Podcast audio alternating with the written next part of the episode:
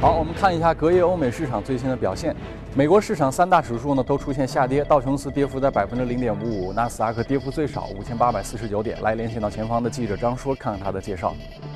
好的，主持人。周二美股下跌，我们看到投资人继续关注地缘政治因素以及财报季财报的发布。今天高盛以及强生两个成分股的不利财报是使得整体的大盘承压。事实上，仅这两家公司就使得道琼斯下降近一百点，而在盘中道琼斯工业指数一度下跌超过一百五十点。让我们来近距离看一下强生的这份财报。在这份财报中，他们一季度的收益不及预期，主要原因是包括花费以及税收的一个成本上涨。但是公司却上调了整个财年的一个收益预期，非常的乐观。在这份财报中，他们也提到了正在进行的价值三百亿美金的一个收购案，而收购的目标将会是欧洲最大的生物制药公司麦可泰隆。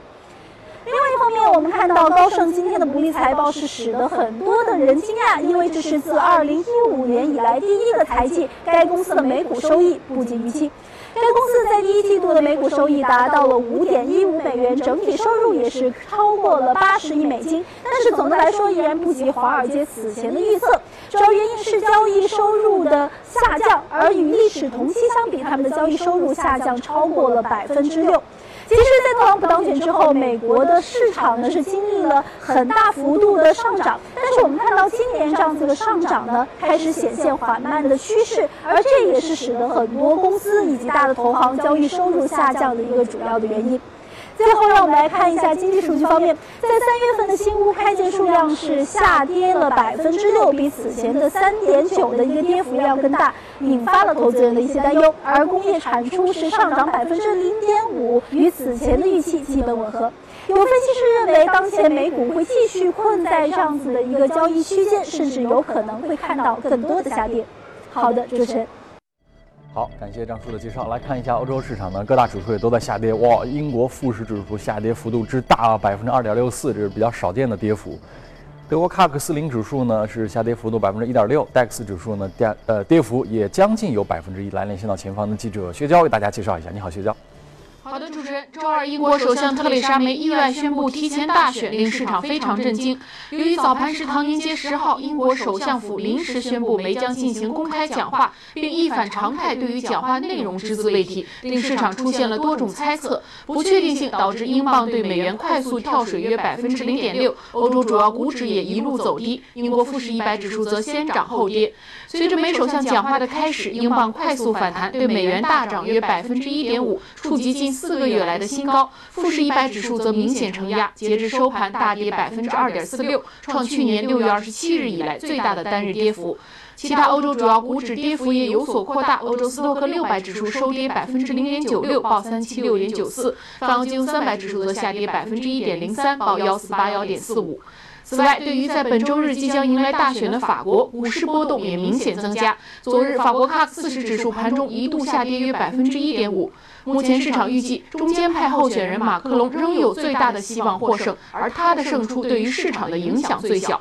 届时，欧元有望回升，法国国债将重获投资者的青睐。主持人，好的，感谢薛娇给我们带来的介绍。回到市场中来，华尔街到陆家嘴，大家会发现，最近不仅华尔街在跌，陆家嘴也在跌，全球都在跌。美国、欧洲、香港，一直包括内地，全球市场怎么了？本来我们说的是对于特朗普行情跟美股暴雨的期待不高，甚至我们在提醒它的风险。但是怎么把这话听进去的是所有的人呢？今天这个话题，我们很高兴请到了嘉宾郑子叶先生跟大家一起交流。郑先生您好，你觉得是什么原因？为什么大家现在集体都开始跌起来了？呃，我觉得我们先从美股讲起嘛，因为呃，我们还是一个呃偏向美股的这样一个节目。嗯。我个人认为，美股的话，它前段的涨势我们都知道，主要还是由于一个特朗普的行情。对。因为我们知道特朗普的行情，它最主要的推动力就在于它的那个政策方面的预期，嗯包括减税也好，基础建设投大规模的投资也好，这这这是比较主要的一个方向。但是我们可以看到，最近的话，尤其是进入三月份以来，这样一些因素开始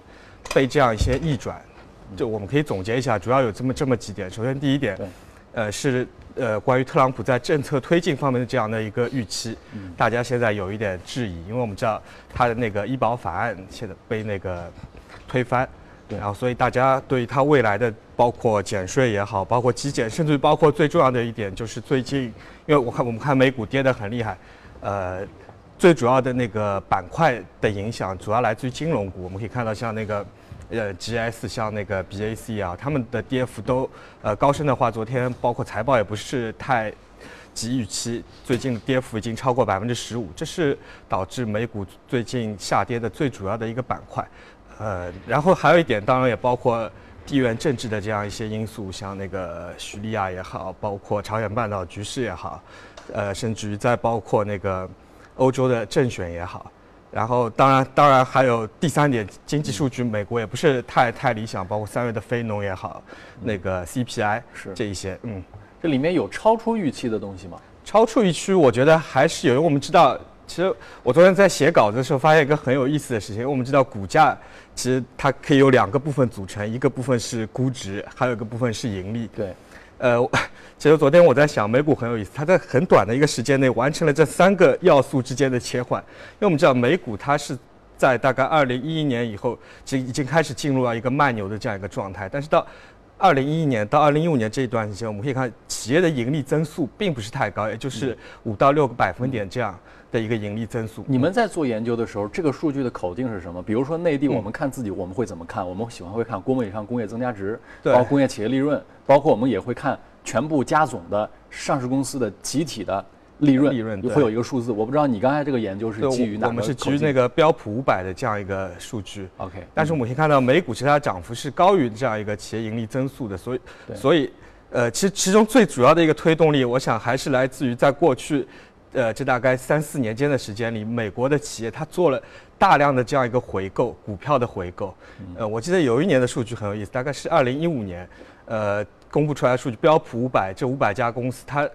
呃，企业回购花的现金是占了它今当年的盈利的百分之九十五，就几乎是拿出所有的现金来回购自己的自己的股票，呃是企业盈利这是利。去年的情况吗？呃，二零一五年的这样一个情况，啊15年但是我们知道，不可能五百家企业都是去把盈利全部回购，对，其中很大一部分有很多公司，我们知道它都是举债去来做自己的这样一个举债来回购吗？，对，所以我们可以看到这个我们在 A 股没看过这个现象。对，是，所以我们可以看到美股很有嗯。意思，有很多公司，包括一些很知名的，像麦当劳也好，是。还有那个呃生产香烟的那个叫菲利普莫里斯，嗯。这些公司我们去看它的那个呃净资产，对。都是负的这样一块钱啊两块钱这样一些，包括我们等会儿会说到的，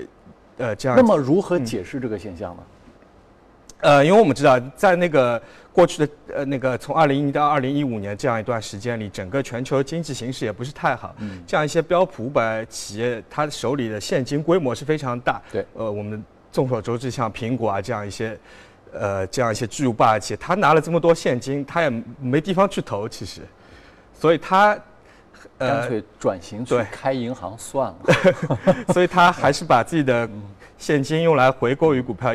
中间也没有做很多大量的但是怎么解释那些手里没那么多现金的人，哪怕去举债都要去回购呢？呃，当然不是那个没有现金的，有些是，呃，因为我们知道那个像，当然这样一个回购，它其实还是蕴含了一些风险。是等会儿我们会说到一个昨天涨幅，呃比较大的公司，它其实也是因为一个这样一个回购，造成了它呃后面酝酿出来的一系列的风险。嗯啊、因为我们知道美股它是一个那样一个职业经理人为主的这样一个市场，呃，所以我刚才也在想这个问题，对这里面甚至是不是都会存在道德风险？比如对我职业职业经理人来来讲，我那个年薪可能都不是我最看重的，我最看重的是我的股权的增值。对哪怕把这个公司我干几年走了，搞得一塌糊涂，但是这个过程中如果我股价涨了，对我大赚一笔，这也是 OK 的。所以他会不会就更加看重短期利益，而这个利益是股权利益？对，是这这里面其实我我个人认为是有很大一部分这样一个因素在里面。因为我们知道，这样一些高管他持有大量的这样一些公司的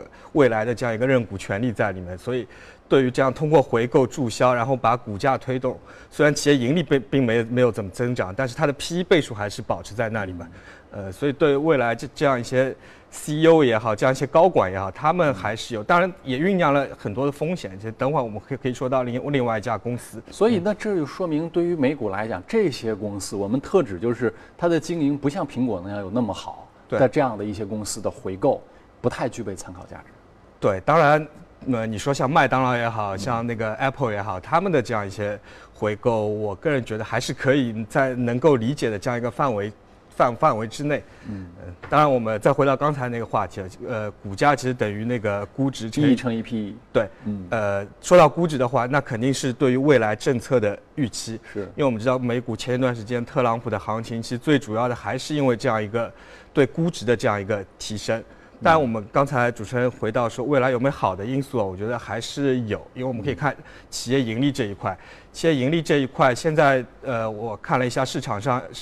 分析师现在一致预期的话，呃，标普五百公司今年一季度它的企业盈利增长是百分之八点九，但这八点九是偏向于保守，因为我们可以看过去大概五年的平均是多少？过去这样五年的历史，它每一个季度的话，最终实际的盈利增速都是超出了这样一个市场预期，大概百分之二点九到百分之三这样一个水平。所以如果叠加上这样一个百分之三的话，市场呃可能的话，这一季度公布出来标普五百的整体的盈利增速可能会达到百分之十二。百分之十二的概念是什么？就是从二零一一年以来最快的这样一个企业盈利增速的这样一个季度。有可能会出现。我们知道，二零一一年的话，它之前这是他给出一季度的预测是吧？那我们大部分，你刚才你看到这些数据有没有出来？过去第四季度，甚至去年全年的，因为一季度可能相当在大的程度上，它可能也有一些惯性的作用。嗯，所以我们也可以参考一下四季度。如果四季度真的特别好，那一季度说不定延续下来概率也很大。对，四季度的话，它是在百分之七点五左右，其实还是呃。同比的话，还是还是有一个，包括环比，还是有一个增长在在这里。对，当然一季度的话，还有一点比较重要的原因，就是因为呃，整个能源板块它占的因素会比较多。因为我们知道，包括像那个原油也好，这样一些呃能源类的这样一些公司，它的盈利改善的情况非常的，嗯呃呃，整个能源板块它的预计是整体上会扭亏为盈，是这样。嗯。呃，标普百一共有十一个行业，整整体的预测是八个行业。是盈利增长，但也有三个行业可能会出现盈利的下滑。嗯，呃，这三个行业应该是，如果没记错的话，应该是一个是电信服务，一个是，呃，非必需消费品。嗯，呃，当然还有一个，还有一个好像是固，还有一个是，还有一个可能我一下子呃记不太那个了。没关系，我总结一下刚才郑先生所讲到的，就是呃，股价涨不涨，核心要看两个因素，一个是你的盈利，盈利乘以估值等于股价嘛。所以股市股市要想涨，一个叫要么你涨盈利。要么你涨估值，对，过去美股相当一段时间其实是估值推动的，没错吧？对但是大家对于估值所推动估值的上涨的理解，其实是，呃，偏这个这个这个偏狭义的，因为大家一说到涨估值，意味着什么呢？意味着我涨的是预期，对，涨的是情绪，但是其实还不完全是这样，估值里面 PE 里面包含两个因素，一个是利率啊。一个是情绪啊，对，所以估值上升有两种可能，一个是全市场特别乐观，我对未来预期特别好，这可以涨估值；还有另一种可能，那就是利率的下降。嗯，当长债的利率下降的时候，市场的估值也可以起来，水涨船高嘛。所以涨估值我们要分析这两种情况，所以我们把几个因素一起分析。刚才第一个因素，这个郑先生分析了，说未来涨盈利，至少一季度来看。这种可能是存在的，从分析师的预测，是非常的大，是非常大的。OK，这个因素我们放在这边不说，我们从另外两块来看一看。嗯，另外两块呢，我就要问您的是，降利率，它偿债利率往下的可能性，你觉得大吗？因为美联储要缩表，还有加息，这是第一个。再有一个，美股现在是情绪的高位，就是它的风险偏好的这个状况。对，啊，它的风险偏好是非常高的，那风险溢价是很低的，它的风险偏好在历史一个非常高的位置上。那么这两个因素。其实论证下来，似乎以后不太可能再能涨得动估值。对，但你怎么看？但刚才主持人说到这两点，但这两点其实我们如果从历史上来看，这两点其实会来的相对来说比较的矛盾，因为我们知道，在整个包括现在美联储在整个一个加息的进程中，但整个的加息的进程其实也包含了，呃，对于整个经济状况的相对乐观，因为我们知道加息的话，它一定是伴随着一个经济从这样一个相对来说衰退到慢慢的。恢复正常，再到过热的这样一个过程，所以在这样一个过程中，可能一开始的加息它并不会整整体上影响市场的一个情绪，因为我们可以到可以看历史的话，在历史上，呃，市场的头部大多数都是形成在整个加息的这样一个尾声阶段，会来的非常多。当然，呃，反过来说降息的话，那降息这个问题。其实也是非常的复杂，因为我们因为我们知道整个降息的话，它一定是伴随着经济下滑的这样一个过程。当然，在过去的这样一个近十年里面，我们我们也可以看到一个比较怪的现象，因为我们知道，呃，整个全球它也出现了这样一个，包括像日本也好像欧洲的一些国家也好，出现了甚至于负利率的这样一个情况。所以这样的一个情况的出现。导致了市场上就会涌现出大量的这样的这样一个热钱，这样一个热钱的话，就会导致资产的价格整体上出现了这样一个多余的钱就干了多余的事儿。对，所以我们可以看到，呃，不是这里涨了，就是 这就这里涨了，包括最近的呃。国内的市场也好，那反过来还说回到这件事情，就以美国股市为首，它现在的估值标普五百，我查了一下数据，二十三倍，二十三倍这个估值其实是比较高的。对，以后你想让它再涨估值，OK，我觉得没问题，你二十三涨到二十五没问题。嗯。但是你整个是处在一个估值的高位区间，你是没办法知道它什么时候崩盘的。有可能你你二十三倍买的二十四倍它崩了，也有可能你二十三倍买的它二十五倍还没崩，那但是它依然是一个高位区间，随时有跌的可能。为了这。一点点的上涨，你值吗？至少价值投资者不会干这事儿。呃，当然，当然，我们乐观的讲，也也也认为他们干到三十。呃，也不是说，也有可能企业盈利增速它超出预期，然后把这样一个倍数来降下来。当然，我们也有必要呃，这个兼听则明哈。美股的前景，我们也看一看业内人士的说法。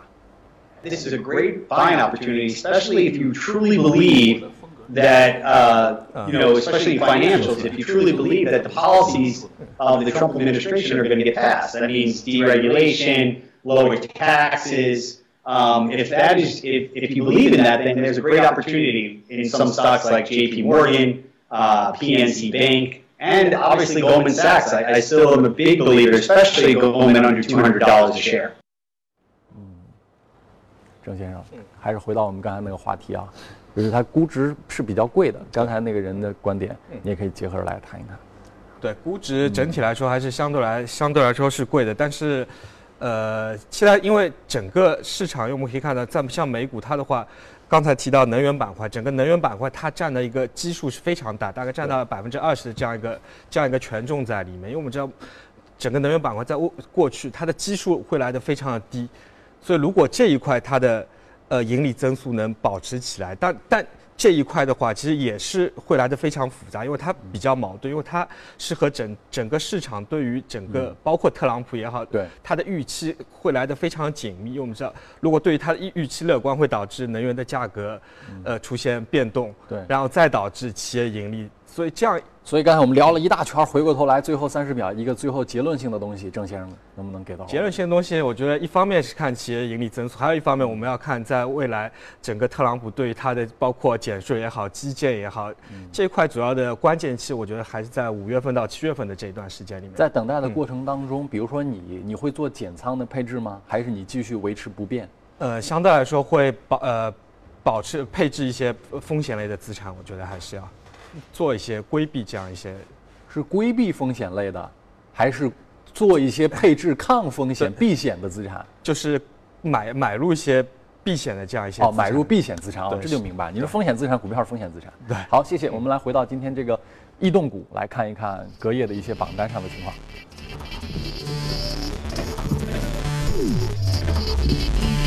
这是食品、替代能源、造纸、办公家具资产配置。我们重点要来说的是第二个，就是替代能源。有这个呃，一会儿我们看啊，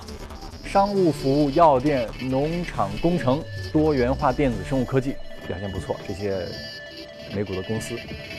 呃，移动美股榜上，这是有一个 GNC 控股，GNC 百分之二十四，GNC 在中国卖的也不错哈，上海有很多。对，这公司其实还是非常非常非常有名啊，全世界，呃，在美股美美国它是最大的这样一个保健品的这样一个零售商，嗯，呃，但是虽然名气这么响，但是我们我们可以看它市值也不是很高，也现在也就六亿美元的这样一个估值，嗯，这家公司很很有意思的，这家公司从呃一九三五年就成立了，到现在大概有八十年的历史，嗯，呃，为什么说它非常有意思？因为我们刚才聊到这样一个美股回购的这样一个话题，对。GNC 的话，它是应该是二零一一年，呃，它做了一个上市，它的 IPO 融资的规模当时是二点六亿美金。嗯。但是我们可以看，从二零一一年它上市以后的四五年的这样一个时间里，它总计回购了自己公司多少股票？嗯。呃，我统计了一下，大概是十六亿美金的这样一个股票。是五到六倍于它当初呃 IPO 融资的这样一个规模，这样一个规模是非常大，所以这也导致了 GNC 在过去的一两年里面它出现了一定的危机。这样一个危机，当然我们知道 GNC 它在呃全球呃包，当然最最多的是美国有。超过八千家的这样一个连锁店、连锁实体店，嗯，还有大概六百万以上的这样一些金卡会员，呃，因为我们知道，在过去整个互联网的这样一个呃电商行业，对它产生了非常大的冲击，所以导致现在它的这样一个开店的这样一个边际成本非常的低，可可以说是开一家亏一家，嗯，所以导致了它出现了这样一个危机，呃。前一段时间，像高盛也好像我看了很多这样一些机构，都纷纷的在做空这样一家公司，做空的量非常大。当然，昨天晚上它涨了百分之呃超过百分之二十，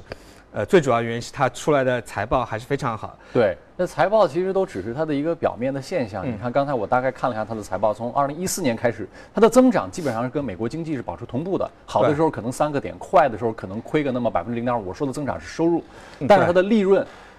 都是连续的大幅的下滑。去年它的负增长了百分之二百三，而且这几年它一直都是亏损。我们很好奇的是，大家说现在全球投资大消费跟非周期应该是比较确定的。你想想吃药嘛，嗯，吃药这个事情，你看中国把这个药的估值都搞到四十倍，但是这个东西为什么它竟然没有体现出很好的这个非周期的特点？呃，我先说一下它它的那个整体的估值啊，其实。主持人刚才说了，它去年虽然下降的很厉害，但这一个下降其实还是非经常性的，因为它在去年的话是计提了大概十七美金的这样一个呃 goodwill，呃，应该中文应该是那个叫商誉，计提了十七美金的这样这样一个商誉。当然，如果从今年它一季度财报看，今年应该它的每股收益应该能。他为什么认为它的商誉在缩水，要计提这个损失？呃，因为它那个。呃，太要要关闭太多的店，还有一还有一个重要的原因是它的那个，它本来是有六百万的这样一个金卡会员，它有一项主要的营业收入来自于向这六百万的会员收每年大概十五美金的这样一个。呃，会员费，嗯，这个模式有点像那个美国另一家公司叫 Costco，Costco，对对对，它也是用了这样一个模式，所以它现在要呃停止这样一个收费。易到也是这种模式吗？呃，你要先充值吗？对，也可以，也可以这么说。呃，所以它在去年计提，当然，其实它的业绩还是相对来说比较平稳。刚才主持人也说了，它的它的收入，其实它收入在过去的。三年里面已经停止了增长，对，这是其实是一个最大的问题，就是你当你一个公司你不再增长了，那你要想赚钱，有且只有唯一的一个办法，就是你只能拼命的去压成本。那这个对于一个公司来讲是其实是非常痛苦的。我一般是愿意跟着增长来赚钱。对，你不增长了，那你还有什么可说的呢？对，你认为这个不增长是暂时的吗？呃，我个人觉得整个保健品行业在，尤其是在美国，因为我们知道，我们看那个。GNC 它美国最大嘛，它它百分之九十的收入还是来自于整个美国市场，嗯，所以整个美国市场其实我们可以看它保健品品牌是非常非常的多，嗯，GNC 它当然它有有自己的品牌的这样一个保健品，它还有一部分是来自于很大规模是来自于它去给其他的品牌做代工。所以我们可以通过 GNC 可以也可以看到，整个美国它保健品行业其实已经进入到一个这样一个增长的瓶颈期。因为我们可以看成长股，就我在过去几次做节目也聊聊过很多的成长股。呃，其实我们可以看成长股它成长路径其实都有非常多，但其实有最主要一点是。这家公司能不能在未来的某一阶段开启它的这样一个全球化的这样一个过程？没错，这我最重要。对，我觉得这是非常重要的一点。呃，但像 GNC 也一样，当然它现在也进入到中国，也在那个淘宝上有它的那个专营店。你刚才说这个问题啊，就是。你要从美国走出来，星巴克跟可口可乐的成功都是因为他们从美国走出来了嘛？对。那走出来的过程很显然，GNC 即使你在美国你打败了很多竞争对手，但是你在国际市场的竞争，你打不打得过呢？比如一个最简单的，你怎么看待它跟 Blackmore 之间的竞争？对，澳洲的，你这就要打吗？对，你你你不然你怎么抢占国际市场呢？中国现在很多这个中产阶级都很流行吃 Blackmore。对。那那你 GNC 你的竞争优势怎么体现呢？对，呃，所以就回到刚才的话题啊，呃，因为 GNC 的话。呃，我记得我好像在去年大概十月份的时候，呃，来这里做节目也聊到过这样这这家公司啊。那个时候因为有一个传言是说那个中资的公司有一去二十亿美金，啊，有一是四十亿美金收购。当时的话，它的呃股价的市值还是在二十亿美金。嗯，呃，当然现在跌到只有六亿美金。当然现在还是在传，包括京东也有可能去收购它。嗯嗯。最后结论，你觉得它有没有可能完成刚才你说的这个成长的过程？呃，我觉得比较它比较好的归宿，有可能是被中资收购以后进入到一个 全球化的这样一个包，因为中国市场我们知道非常的大，好吧？看看复兴有没有这个意愿。好，我们就跟这个郑先生先聊到这儿，进入一组大公司的消息。呃，时间来到李欣这边，李欣，我们来看一下公司方面的情况啊，来看一下美股的财报。高盛在周二的报告说呢，受到令人失望的交易营收影响，第一财季盈利的营收。都没有能够达到预期。高盛一季度每股收益五点一五美元，较市场预期低了两美分。一季度营收八十点三亿美元，同比呢是增长了百分之二十六点七，但是比市场预期还低了五亿美元。高盛表示，来自大宗商品和外汇交易的净营收大幅下降，与抵押贷款产品的净营收大幅增长相互抵消。股票交易营收则受到了佣金和费用下降的不利影响，主要原因呢是美国的股票成交量下降。受到数据欠佳的影响，昨天高盛股价收盘下跌百分之四点七二，报在两百一十五点五九美元。美国银行一季度每股收益零点四一美元，较市场预期高出了六美分。一季度营收两百二十二亿美元，同比增长百分之六点八，较市场预期高出了五点九亿美元。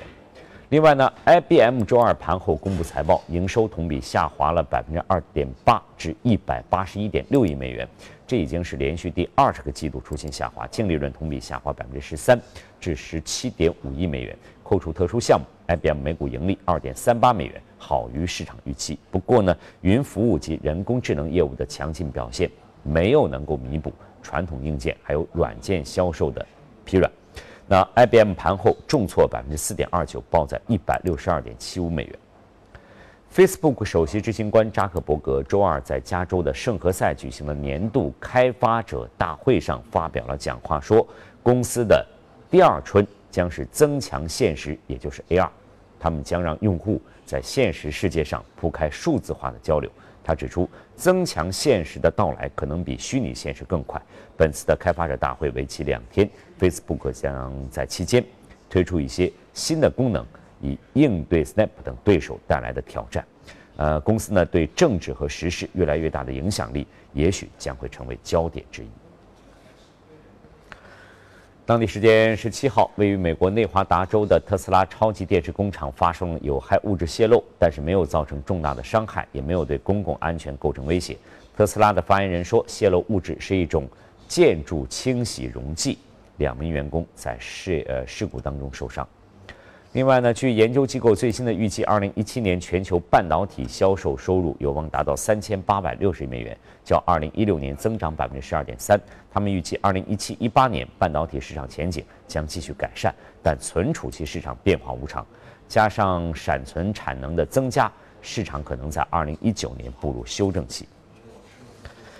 我们再来看一下，美国布鲁克林联邦地方法院的法官十七号批准了巴西建筑业巨头奥德布雷希特公司和美国、巴西、瑞士当局达成的和解协议，公司同意支付二十六亿美元罚款，以了结有关其向十二个国家官员行贿的国际诉讼。据了解呢，这家公司被指控在二零零一到二零一六年间，向拉美和非洲十二个国家的官员行贿了七点八八亿美元，以获得超过一百份工程合同。好，这里是正在直播的财经早班车，以下进入今天的美股放大镜。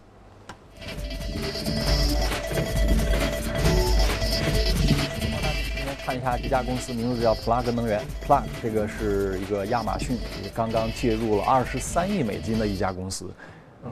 普拉格能源能源行业，我想问一下郑先生啊，普拉格能源它是一个做氢动力电池的，对。那么这是一个非常大的成长股的逻辑，叫路线之争。因为未来新能源车必然是个大趋势。那么新能源车有两种解决方案，一种就是用锂电池，对。比亚迪、特斯拉可能都是这种方案，对。那么另一方面呢，就是成本更低的氢燃料电池，因为它的原材料就是氢氧，对。那氢氧这东西它的成本是很低的嘛？这两条路线能不能做个比较呢？呃，其实我们。这两条路线可以来看，当然，就像主持人说，它更好的解决方案当然是那个燃料电池，也就是我们说的那个氢能源电池，因为它主要有三点它的优势，一方面它来的更加环保，因为我们知道现在我们所用的锂电池电池，它牵涉到一个二次回收的这样一个，还是有一个这样一个污染的问题存在于里面。但氢燃料电池不一样，它排放出来的是水，现在，呃，氢气变成水嘛，就是它的排放出来的东西是完全的是环保的。还有一个是。还有一点是在于，最重要的是在于它的续航里程可以来的非常高。因为我们知道现在普通的那这样一个锂电池汽车，它的续航里程也就两百公里左右。当然特斯拉的话，它可能达能够达到四百公里的这样一个续航。但是，呃，普通的氢能源车它充一次电，而且它充电速度非常快，五分钟就能续航大概六百公里，嗯，这样一个续航里程。当然，呃，我们现在今天说到普拉格能源，普拉格能源的话，其实这家公司真的也是非常的，呃。历史上也是非常的这样一个跌宕命运多舛。对啊，它上市的时候就是在那个金呃那个科技科网股泡沫的时候，那个时候一上市，股价就到了一千五百美金这样这样一个样子。当然前一段时间只有八毛钱。对，然后就崩了，高位坠坠崖。对，但是在一三年的话，我记得在一三年底一四年初的话，包括那个时候 A 股，我记得也是跟风了普拉格能源，包括另外一家公司巴拉德电巴拉德动力这样炒作了一把氢能源，呃，氢能源。电池，因为那个时候主要的原因在于，二零一三年底的话，它是和那个沃尔玛签了一个两年，每年提供一千七百台叉车的这样一个协议。呃，因为我们知道，像那个呃亚马逊这一次入股它，当然现在还没有入股，呃，它的入股是有这样一个约定，也就是在协议期内要亚马逊采购。它的叉车达到六亿美金的这样一个水平以后，才会认购它不超过百分之二十三的这样一个股权。对，嗯，呃，并并不代表说亚马逊现在就已经入股了它。啊，嗯，当然我们可以通过像沃尔玛也好像那个亚马逊也好，我们可以看到这样一些巨头类的这样一个公司，他们在这样一个物流的叉车的这样一个领域，至少现在还是非常青睐于这样一个氢能源的这样一个行业。嗯，当然。呃，如果刚才提到整个的这样一个氢能源汽车的这样一个行业，我想在全球做的目前做的最好的当然是应该是日本，嗯，因为我们知道日本的话，它的未来瞄向新能源汽车的这样一个领域，就是在于氢能源汽车，因为它整个日本其实不大去推广这样一个锂电池的这样一个汽车，嗯，呃，当然我们中国现在。目前最主要的方向就在于锂电池的这样一个汽车，因为我我也思考过这样中间一个问题啊，我想最主要原因还是因为，在于目前氢能源电池这一块的主要的技术还是在日本的这样一个手里。我想，呃，我们国家也好，政府也好，可能不想被嗯，呃，日本的这样一个技术标准给绑架，对，被牵制住，所以还是发展了这样一个。锂电池的这样一个，我觉得锂电池这事儿其实是只是一个表象，我们感兴趣的是更深的一些问题。因为郑先生是做成长股投资的，嗯，成长股投资我认为是个很难做的事情，为什么呢？因为它意味着你要赌两次。对，什么叫赌两次呢？我要先赌赛道，要先赌方向，对不对？比如说，我过去假如说我赌锂电池这个行业，但是未来氢动力的成本很低，普及范围很快，它把锂电池这个整个这套标准给淘汰，那以后大家都用锂，都用这个氢。你投了再多的锂，全部打水漂，这叫第一次。这个要赌大的趋势跟技术方向，这是第一次，这已经很难了。